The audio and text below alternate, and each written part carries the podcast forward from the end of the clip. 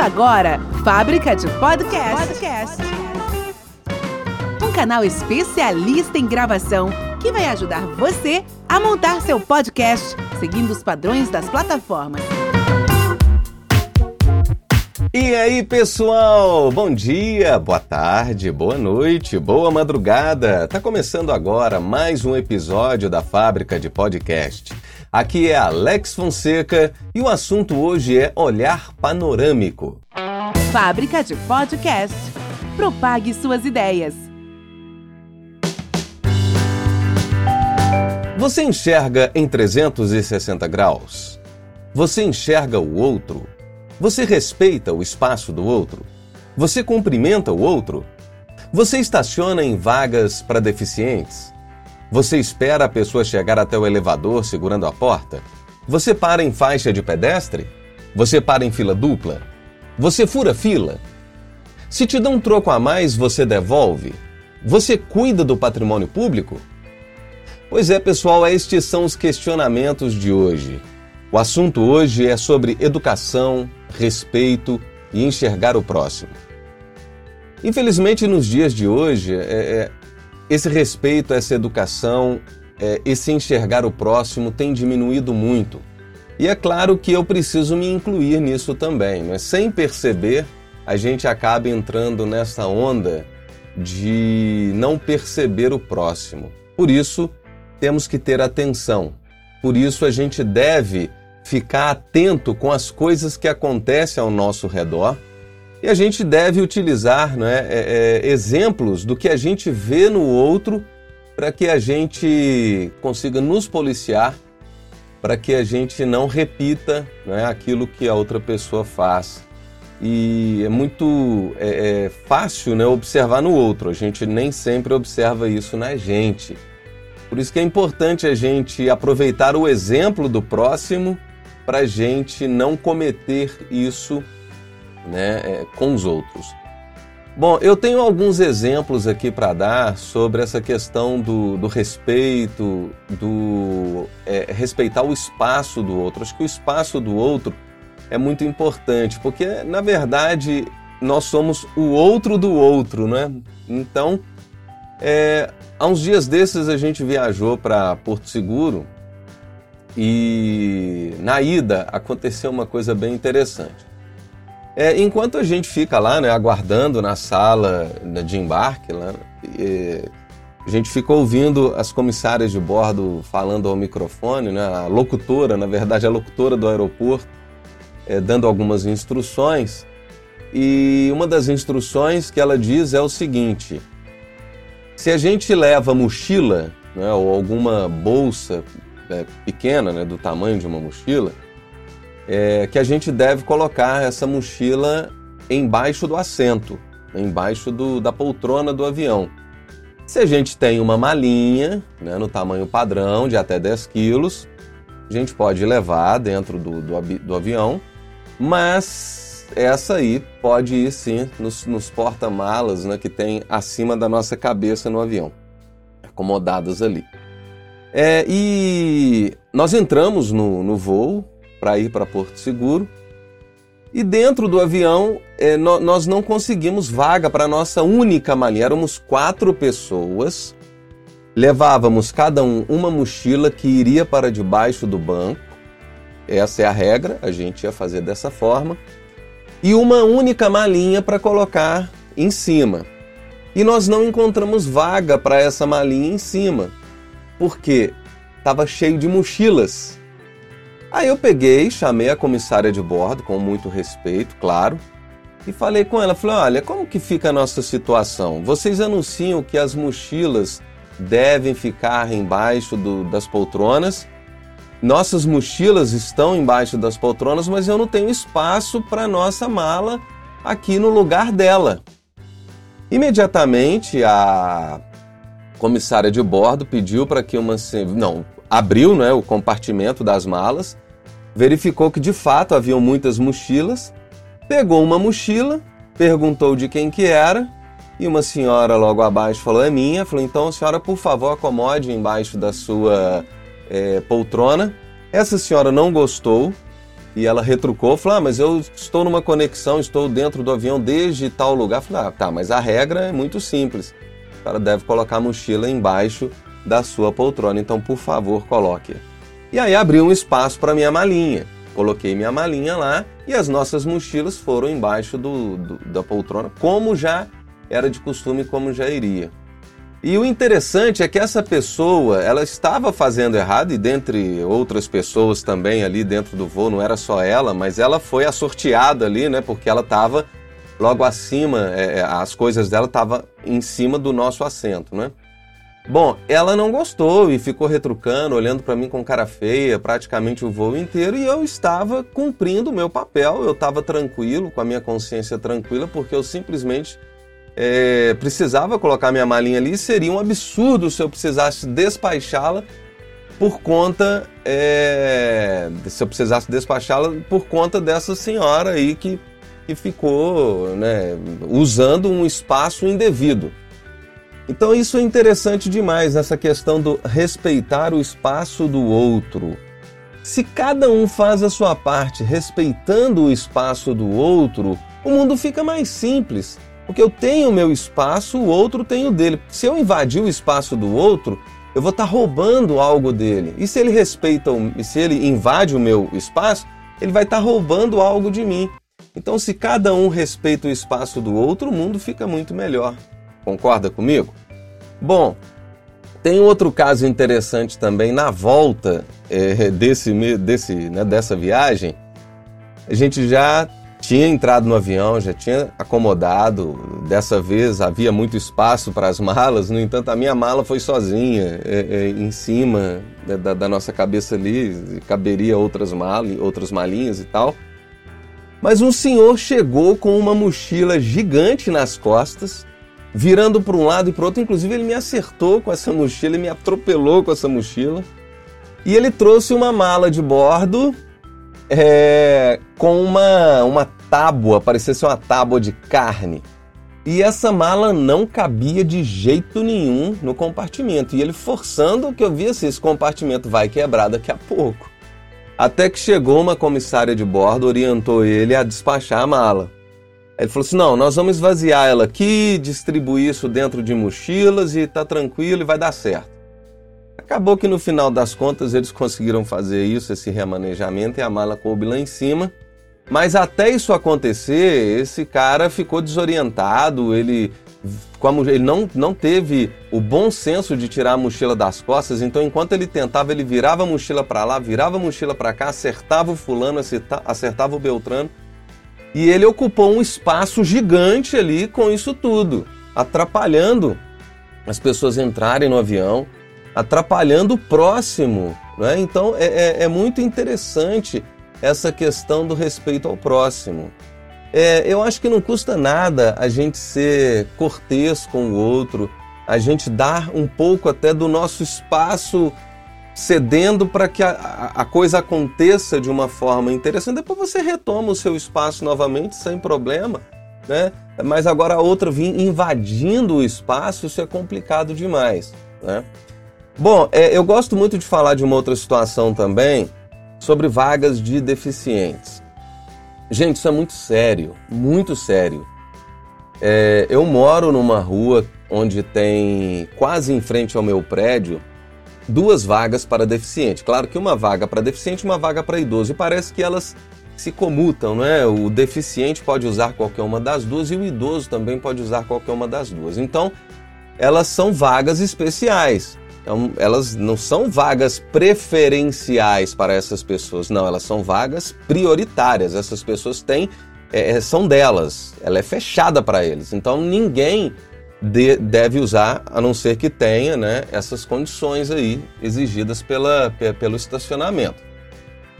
E eu vejo muita gente parando em vaga de deficiente, inclusive eu já vi carro com a plaquinha de deficiente tentando parar nessas vagas e elas estavam ocupadas por outras pessoas.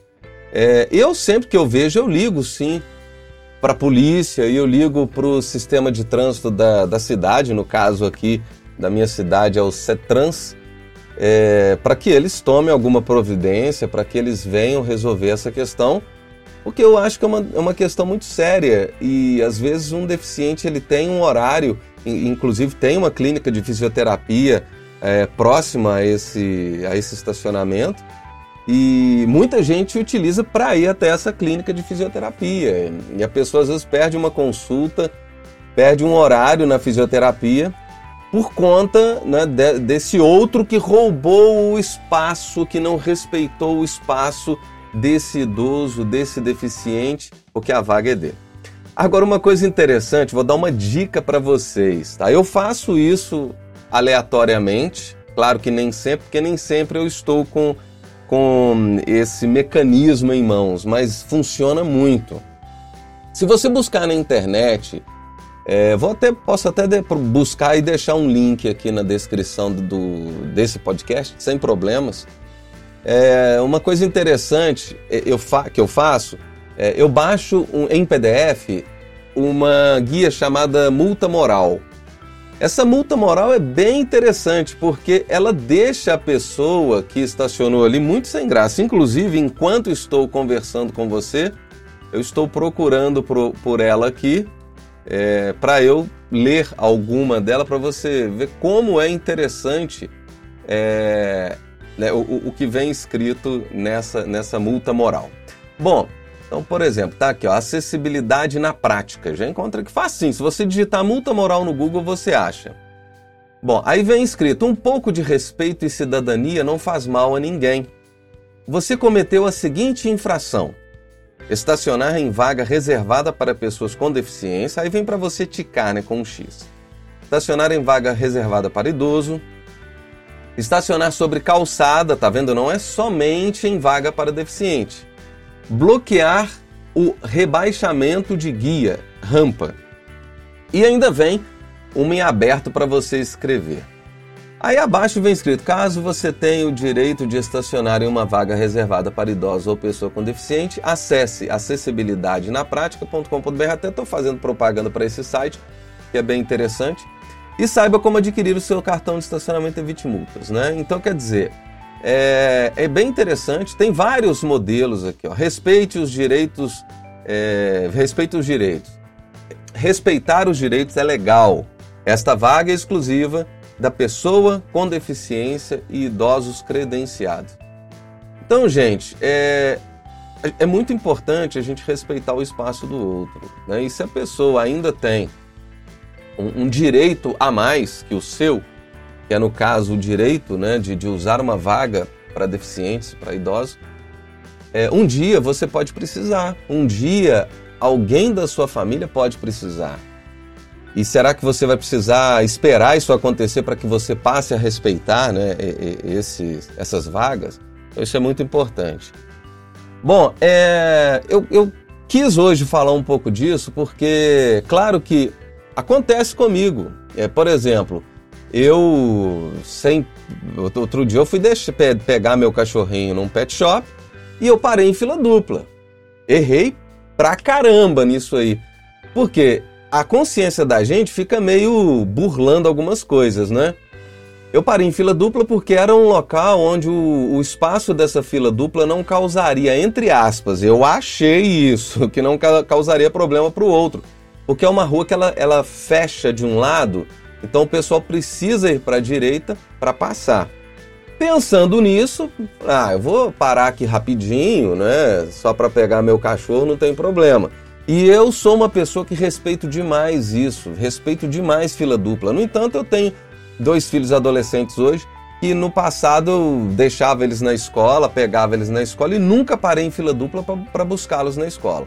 Podia estar tá chovendo canivete, eu parava o carro longe que fosse preciso, pegava os guarda-chuvas, ia buscá-los e voltava para o carro.